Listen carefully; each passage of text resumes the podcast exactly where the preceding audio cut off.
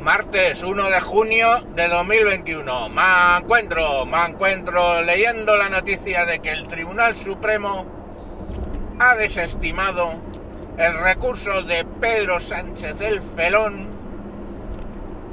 contra la, la decisión de la Junta Electoral de multarle con 500 euros por eh, conceder una entrevista electoral desde la propia Moncloa, que luego tuvo la desvergüenza de subir a la web de eh,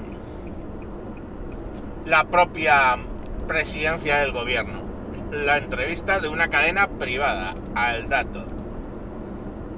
Estamos hablando de las elecciones del 19 de noviembre de, de noviembre de 2019 y esto sucedió el 25 de octubre del 2019. Condenaron en su día a la ministra Cela con 2.200 euros y a Pedro Sánchez del Felón con 5.000.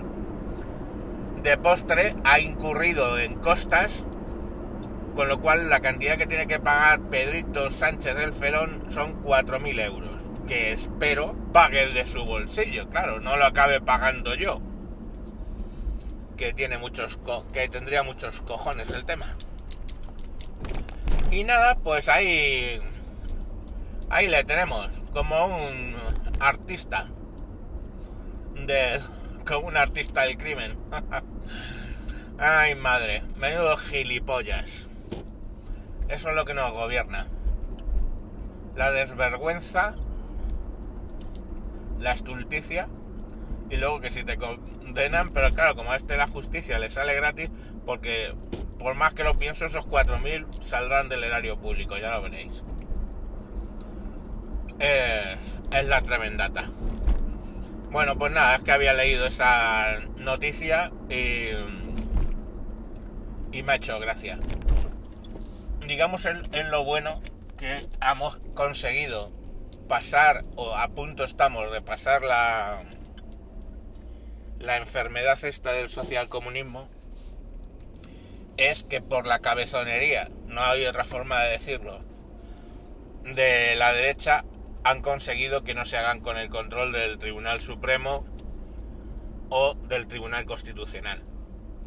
Que eso fue una de las cosas que sí consiguieron en Venezuela, que estaba en el guion que aplicaron en Venezuela y que pretendían aplicar aquí en España y por suerte o por cabezonería o porque nuestras leyes blindan según qué cosas mejor que las de allá pues no consiguieron y lógicamente eso eh, les ha fallado estrepitosamente y no han podido tomar el control de todas las instituciones. Eso para los que todavía no entienden la separación de poderes y para los que no entienden que unos poderes contrapesan a otros.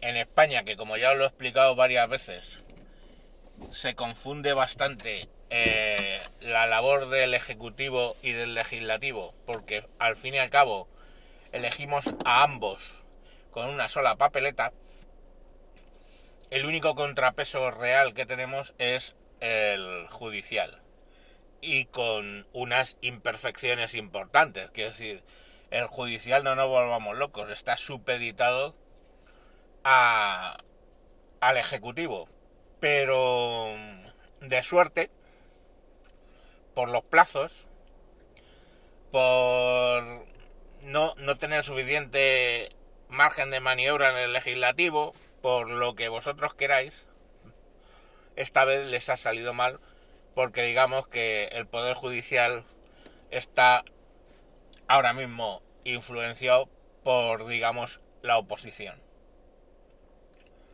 Pero es lamentable, en definitiva, que en España no exista separación de poderes, por mucho que en esta ocasión nos haya venido bien de que no exista. Bueno, pues nada, mañana más. Y, y que no llueva mucho porque en Madrid es que está diluviando. Venga, adiós.